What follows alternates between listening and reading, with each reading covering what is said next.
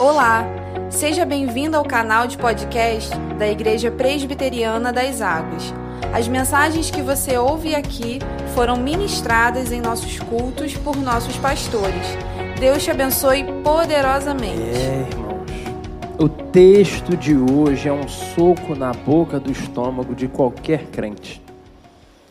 Do bom crente ao crente meia-boca.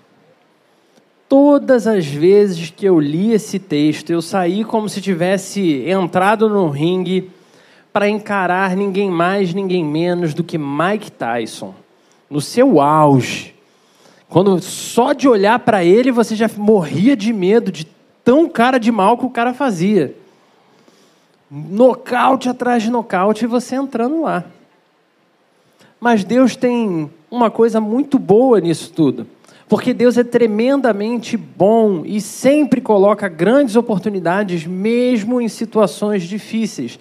E sem dúvida, espero que você saia dessa reflexão aqui com a mesma esperança que abundou no meu coração. Desde 2019, quando eu cheguei aqui nas águas, tive a oportunidade de ficar à frente do acampamento dos jovens. E assim, eu já amava acampamento naquela época. Mas aqui, quando o Jackson olhou para mim e falou assim: você decide. Como pastor, nunca tinha ficado à frente de um acampamento. Foi uma senhora experiência. Naquela situação, o tema do acampamento foi Stranger Things, que estava começando aquela série lá, fazer sucesso. E sem dúvidas foi um acampamento muito especial. Vimos amizades se formarem, laços se estreitarem, alguns namoros aparecerem. Foi incrível mas muitas das atividades que envolviam o desenvolvimento das equipes também estimulavam a competição. E como juiz, no único papel neutro de todo o acampamento, pude presenciar o quanto a competição minava em todos aqueles corações. Mesmo aquelas pessoas que diziam: não, não, não ligo para jogo, não. Daqui a pouco estava: acaba com ele! Eu lembro de uma cena específica que era uma irmã que não está mais conosco, hoje ela mora muito distante, a Kathleen. Ela estava correndo, era um revesa, uma corrida de revezamento, né? E a equipe dela estava ganhando assim por muito. E ela correndo, ela era mais rápida da equipe.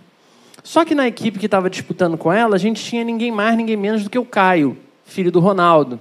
E o Caio começou a gritar o seguinte: Vou passar! Tô chegando! Tô chegando! E quando ele foi chegando perto, ele começou a fazer um barulho assim. A irmã parou de correr e fez assim.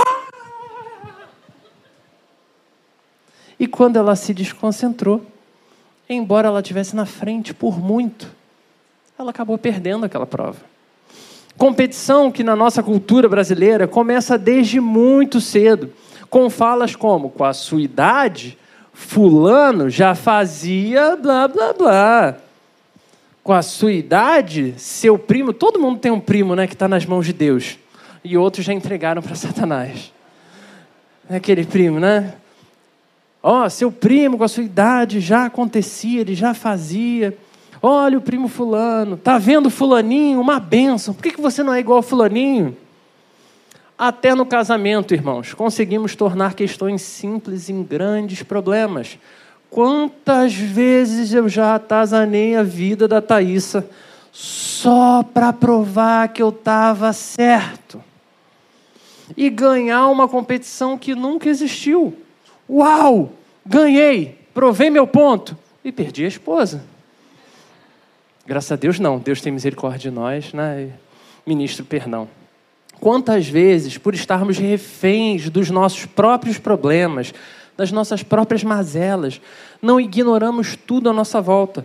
Somos capazes de ver alguém varrendo e passar e ainda pisar no lixo que a pessoa está varrendo porque eu estava pensando nos meus próprios problemas.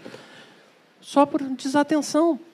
Mas como vimos numa pregação recente aqui do nosso pastor Jackson sobre pecado, tudo isso acontece não porque a competição seja um problema em si mesma, mas por conta da fraqueza da nossa fé, a pequenez da nossa fé, pois o pecado marcou todas as partes da nossa vida e as competições não ficaram isentas dessa marca do pecado. E aí eu preciso perguntar, e eu sei que você tomou café, eu sei que você está animado. Vamos lá. Qual é o melhor time da igreja? Mandou, hein? Mandou. Depois dessa eu não vou nem disputar mais. Ganhou. Cadê a galera da recepção aí? Cadê o louvor? Aê! O time de serviço? Transmissão? Bênção. Buscamos sempre fazer o nosso melhor servindo ao Senhor. Chegamos antes, nos empenhamos, nos esforçamos e nos organizamos em times para facilitar o trabalho, para adorar a Deus de uma forma mais organizada. Uma competição saudável é a técnica mais usada para estimular desenvolvimento do trabalho de equipe desde sempre. Mas é incrível como, mesmo parecendo algo bom, muitas e muitas vezes tudo, tudo, tudo tem aquela pitadinha para dar errado. E a coisa é tão séria, irmãos, que até mesmo elogios podem ser convertidos em nossos corações em inveja, raiva, descaso. Imagina você que eu chegasse hoje e dissesse que nós tivemos, sem dúvida nenhuma, o melhor café da manhã da história da Igreja das Águas. Ok? Isso seria motivo de alegria ou tristeza? É uma pergunta real, não é retórica. Motivo de alegria, pelo amor de Deus. Poxa, sinal que a gente conseguiu otimizar tudo. Em 10 anos a gente só melhorou. E eu quero, inclusive, que cada café supere o café anterior, para a glória de Deus. Mas isso, que parece ser um elogio, pode, no coração de alguns, ser aquela semente para começar um processo de inveja. Poxa, enquanto eu estava no café, o pastor nunca falou que o café era incrível. Você não deve ter visto, eu tenho gravado aí, ó. Eu sempre falo do café. Nós não estamos imunes quando a gente está na igreja. Por isso te convido a olhar para as escrituras sagradas, para tentar entender um pouco melhor de todo o porquê da competição ser algo tão difícil da gente lidar. Abra sua Bíblia, primeira carta de Paulo aos Coríntios, capítulo 3, versículos 1 ao versículo 9. 1 Coríntios 3, do 1 ao 9.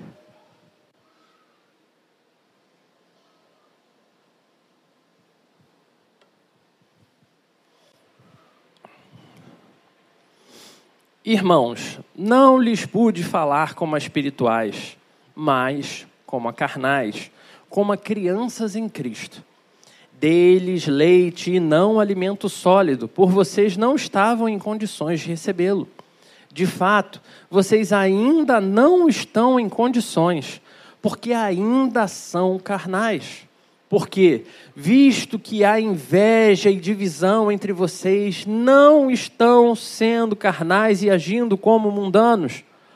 Pois quando alguém diz, eu sou de Paulo, e o outro, eu sou de Apolo, não estão sendo mundanos? Afinal de contas, quem é Apolo? Quem é Paulo? Apenas servos por meio dos quais vocês vieram a crer, conforme o ministério que o Senhor atribuiu a cada um. Eu plantei Apolo regou, mas Deus é quem fazia crescer, de modo que nem o que planta, nem o que rega são alguma coisa, mas unicamente Deus que efetua o crescimento. O que planta e o que rega tem um só propósito, e cada um será recompensado de acordo com seu trabalho final. Pois nós somos cooperadores de Deus, vocês são lavoura de Deus e edifício de Deus. Essa é uma questão que preocupa tanto Paulo em relação aos coríntios, que seu discurso a respeito disso vai iniciar lá no inicinho dessa carta.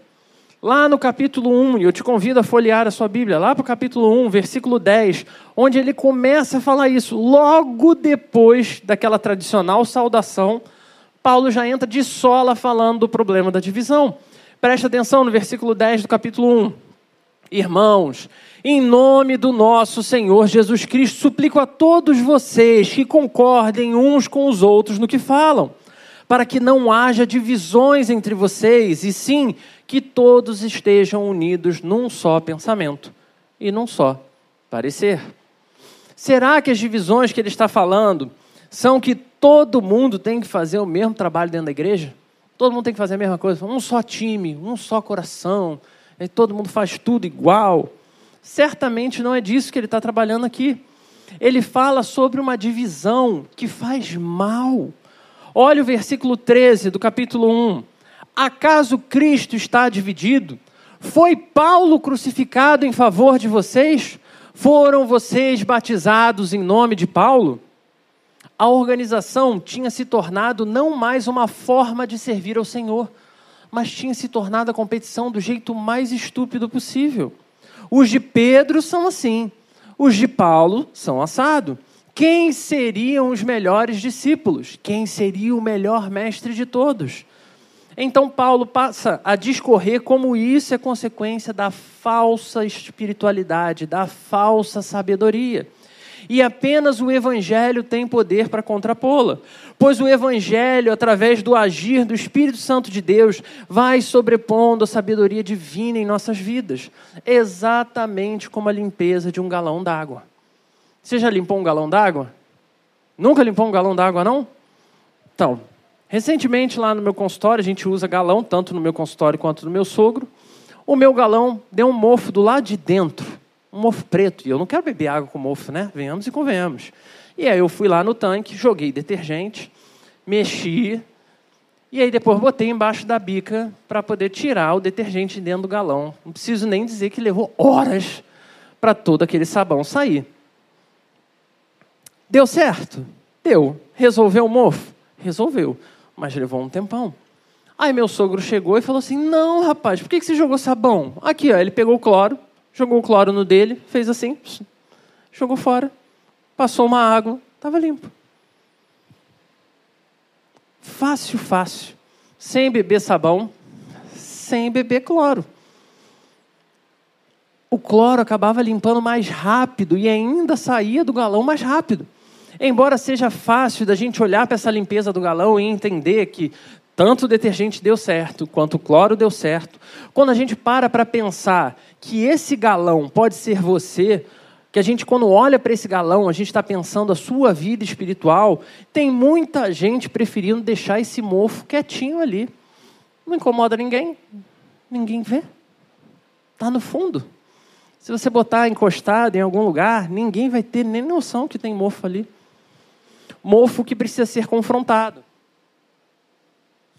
Mofo que precisa ser arrancado e substituído gradativamente pelo agir regenerador do nosso Senhor.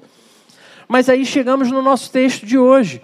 E algumas Bíblias de estudo vão chamar esse trecho de o mal entendido carnal acerca dos servos de Deus.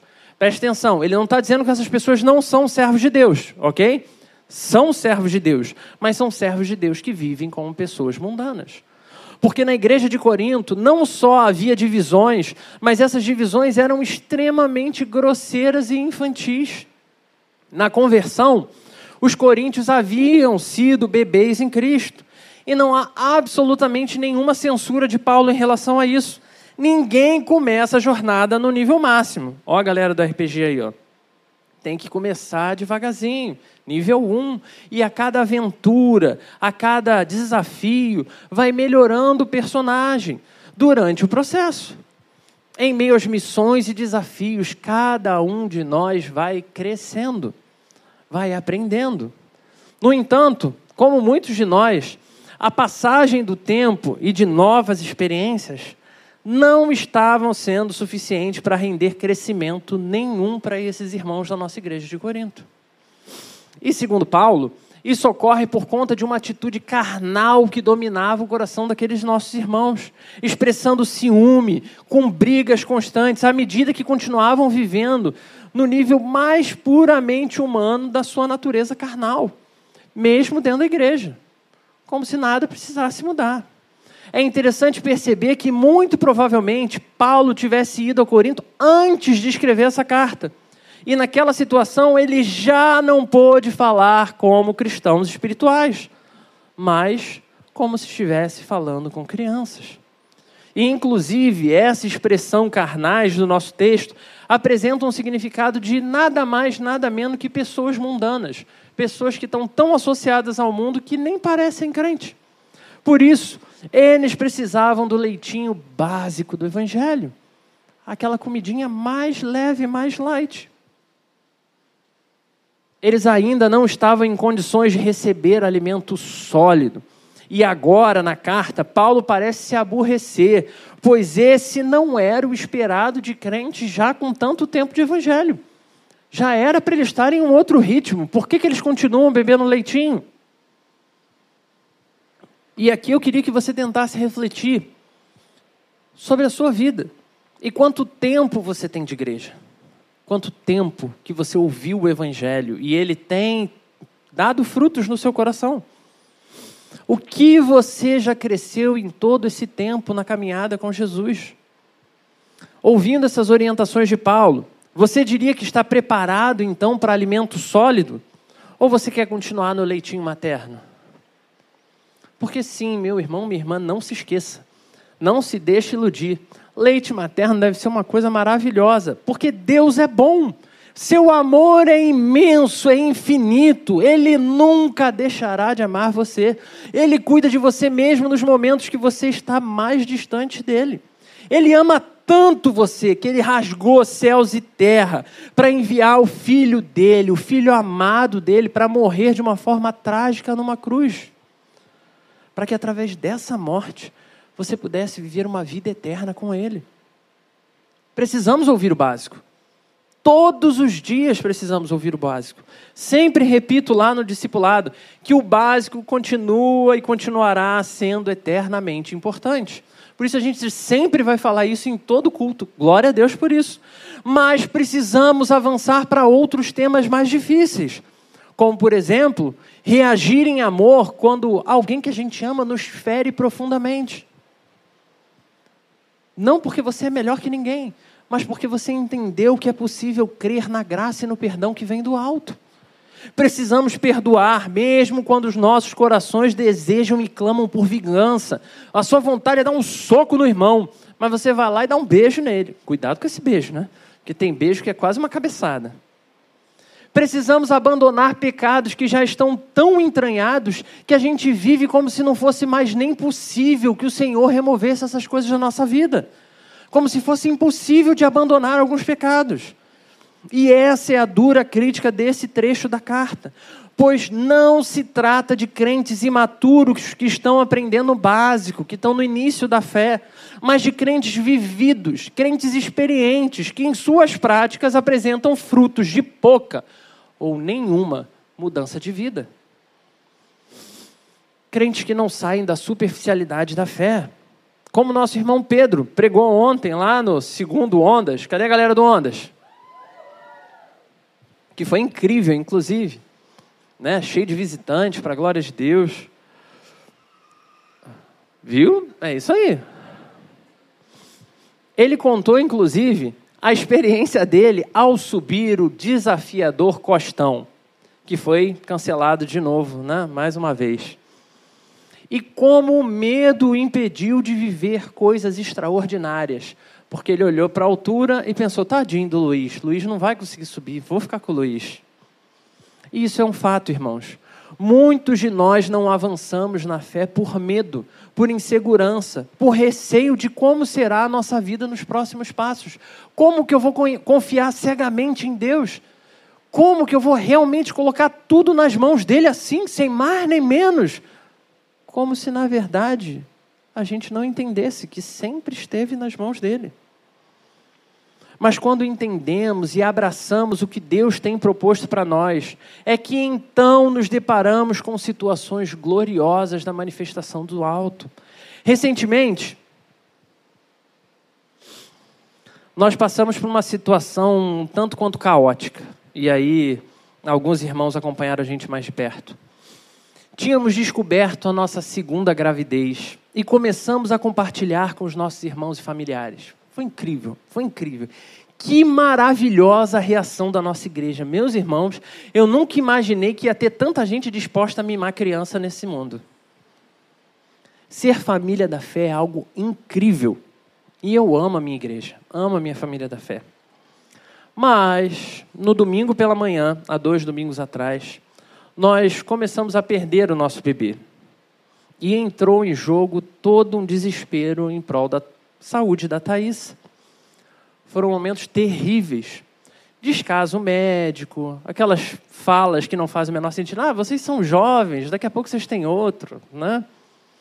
sem falar em outras baboseiras piores.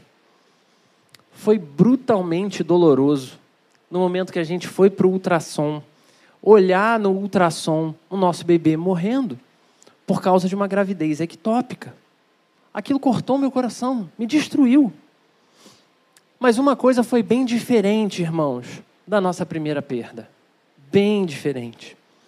Deus já tinha tratado muitas outras coisas nos nossos corações. Desde 2020, quando a gente viveu aquilo, também aqui na Igreja das Águas e fomos igualmente amparados. A confiança em Deus hoje é diferente de como era naquela condição primeira. Porque por mais que a dor ainda seja intensa, a fé se renova a cada manhã. O carinho, o cuidado de uma família da fé nos ampara a seguir em frente. Nos faz lembrar que a nossa dor, ela não resume a nossa história com Deus. O grande problema da marca do pecado é exatamente quando começamos uma série de competições inúteis na nossa cabeça.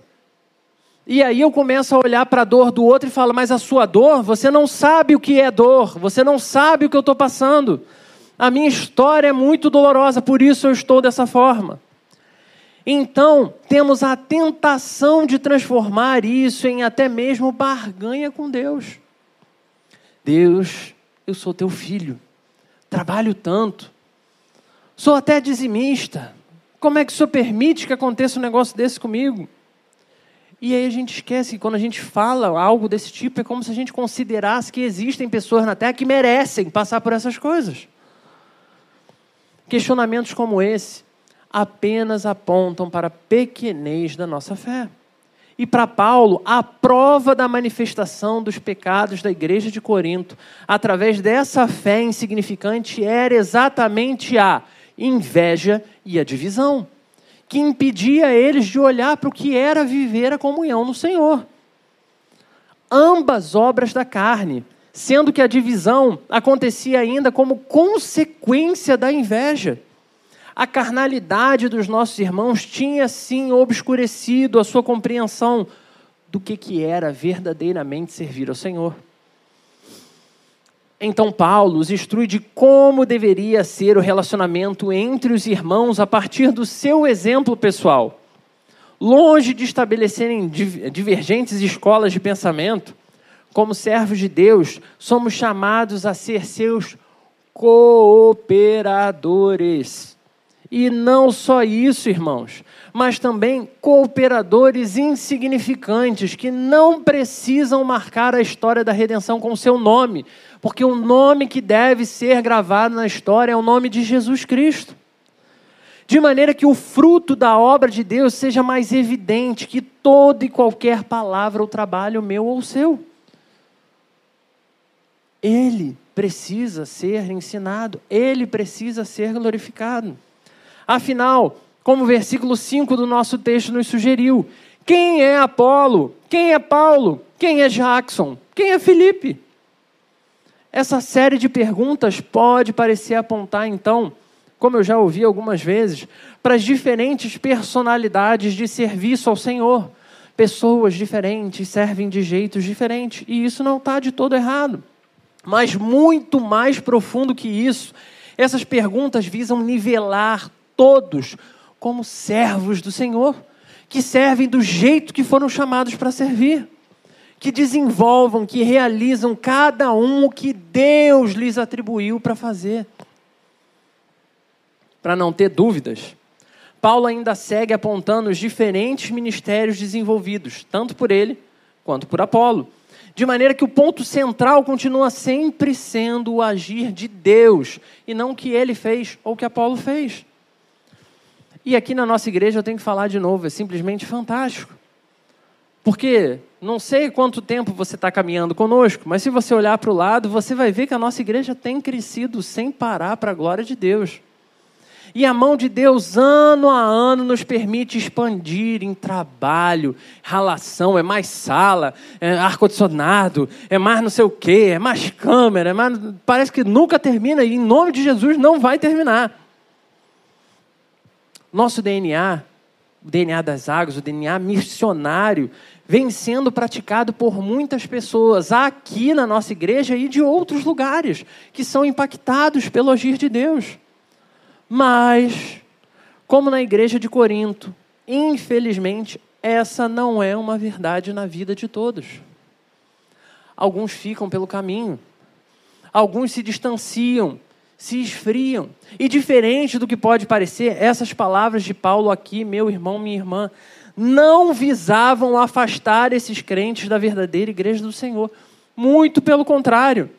O intuito dele é mostrar que existe esperança. Seu intuito era mostrar que eles estavam precisando de renovo do céu, que aquela vida carnal não levaria a lugar nenhum.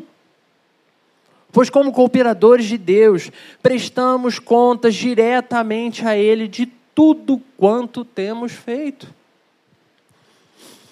Mas também, como cooperadores uns dos outros, precisamos servir a Deus, não só amando aquele que nós não vemos, mas amando cada um dos irmãos que vemos.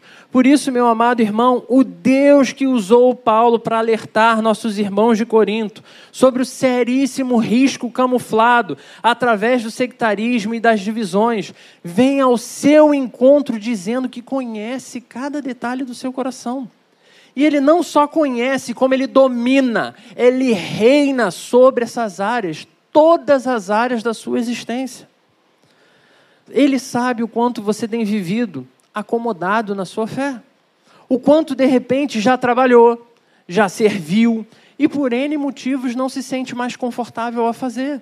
Sabe o quanto você já se frustrou, o quanto você se feriu, mas ele ainda assim não te abandonou nem nos piores momentos.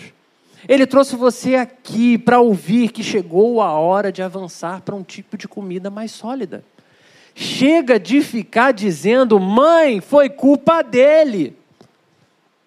E vamos olhar e pedir, Senhor, me dá mais graça para, como um crente maduro, poder abençoar a vida das pessoas ao meu redor. Chegou a hora, irmãos, de sair de uma vez por todas do leite materno. Chegou a hora de sair da vida de crente de banco de igreja, que vem, bate o cartão e garante que vai estar no céu. Filipos, a maior igreja missionária, era a igreja que menos tinha condição financeira e era uma das únicas que nunca desamparou o ministério de Paulo. Por que, que eles faziam isso? Porque eles entendiam que pela fé, seus dízimos, suas ofertas, mesmo sendo muito pouquinho, não eram em vão, porque eles criam que Deus usaria aquilo para a sua glória. Os coríntios, com toda a sua pompa e circunstância, com todas as suas bandeiras políticas e divergências, entenderam que em Cristo eles precisavam ser um só coração. Não importa se você é de esquerda, oh, vai doer, hein? não importa se você é de esquerda ou se você é de direita. Se amamos o Senhor e cremos que Ele reinará sobre todo o nosso ser, o que também é verdade com os irmãos, que pensam diferente de você. Fique você feliz com isso ou não. Jesus está salvando qualquer um hoje em dia. Ele salvou até a mim. Não vai salvar tanto da direita quanto da esquerda? Por isso, meu irmão, em nome de Jesus, te convido a traçar alguns desafios para essa sua semana.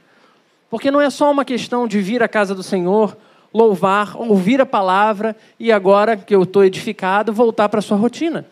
Mas realmente colocar essas coisas em prática. Então vamos lá. E é importante registrar aqui que não é como uma meta para me agradar ou agradar o Jackson, mas como resposta de uma compreensão de que você não está travado na infância espiritual. Porque é possível que, assim como falamos no início, a sua vida espiritual tenha sido desenvolvida sempre em comparação à vida de outras pessoas. E quando isso acontece, irmãos, tem alguns riscos bem difíceis. E isso possa ter te levado a pensar que você já está fazendo muito mais do que você devia. Porque ninguém serve como você. Você chega antes de todo mundo na igreja. Você faz tudo tão bem. Você dá o dízimo, dá a oferta, ajuda a carregar as coisas quando o culto acaba. Você é muito prestativo. Mas viver de fato o Evangelho é tudo isso sim, mas é ainda mais do que isso. mais do que servir com todas as suas forças, mais do que servir com todos os seus bens. É viver integralmente amando os irmãos e a igreja verdadeiramente como sua família. Como lugar que Deus te colocou para servir, como lugar que Deus te colocou para amar. Lugar que eu sei que tem algumas pessoas que talvez você não goste tanto.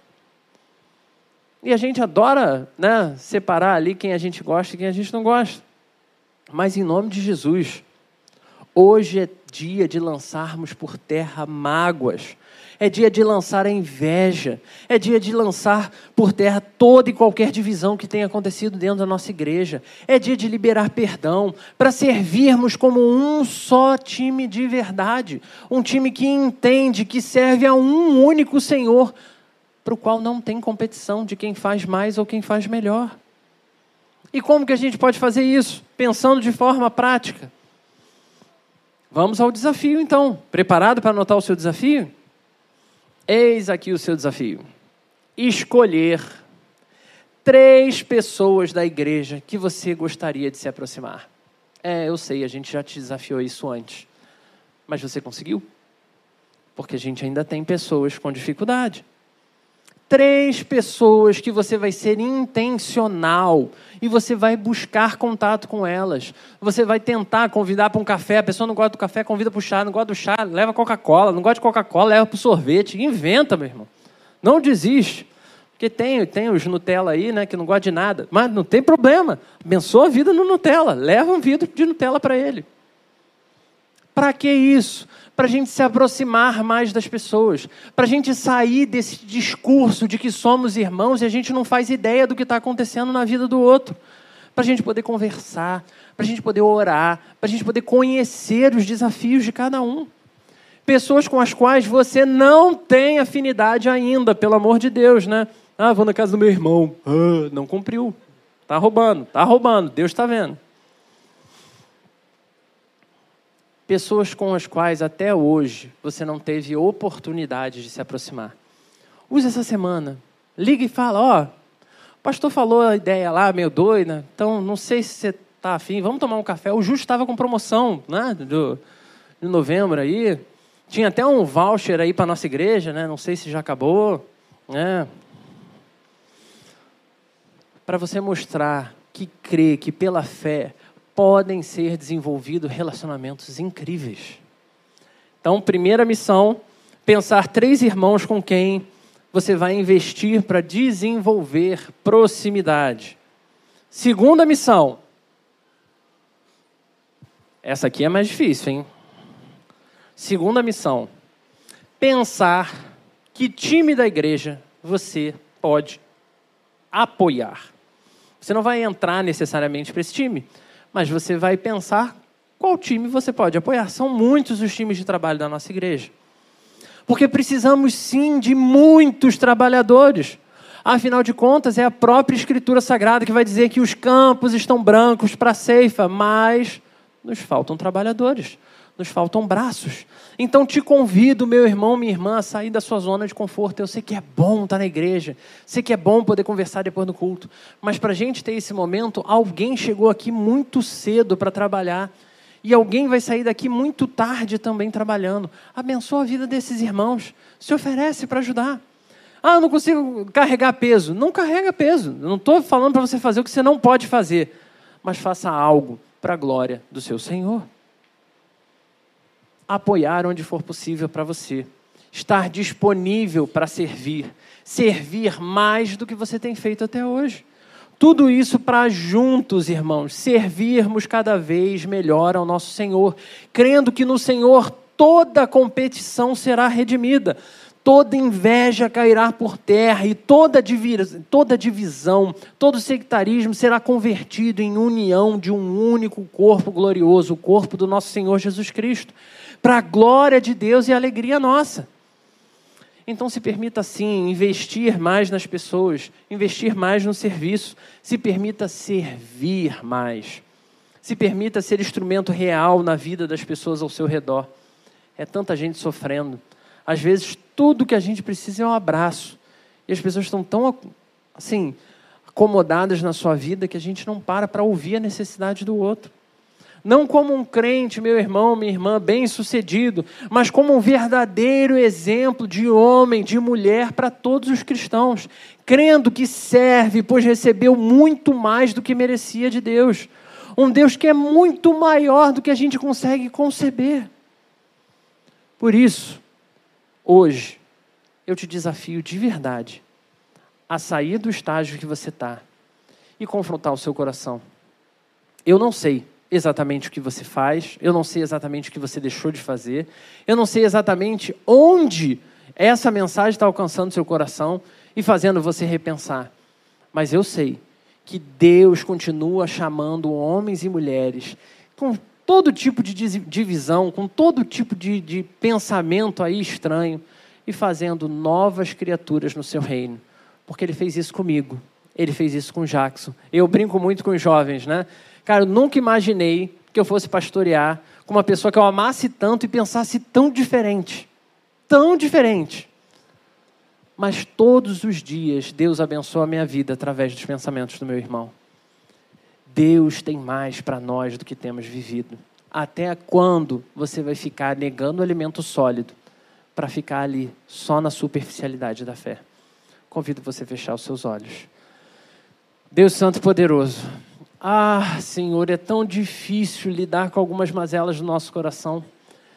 Senhor, é como se tudo, na verdade, fosse uma grande competição. Se a gente está no trânsito, é, é, disputa com outro carro. Se a gente está num concurso, é disputa de nota.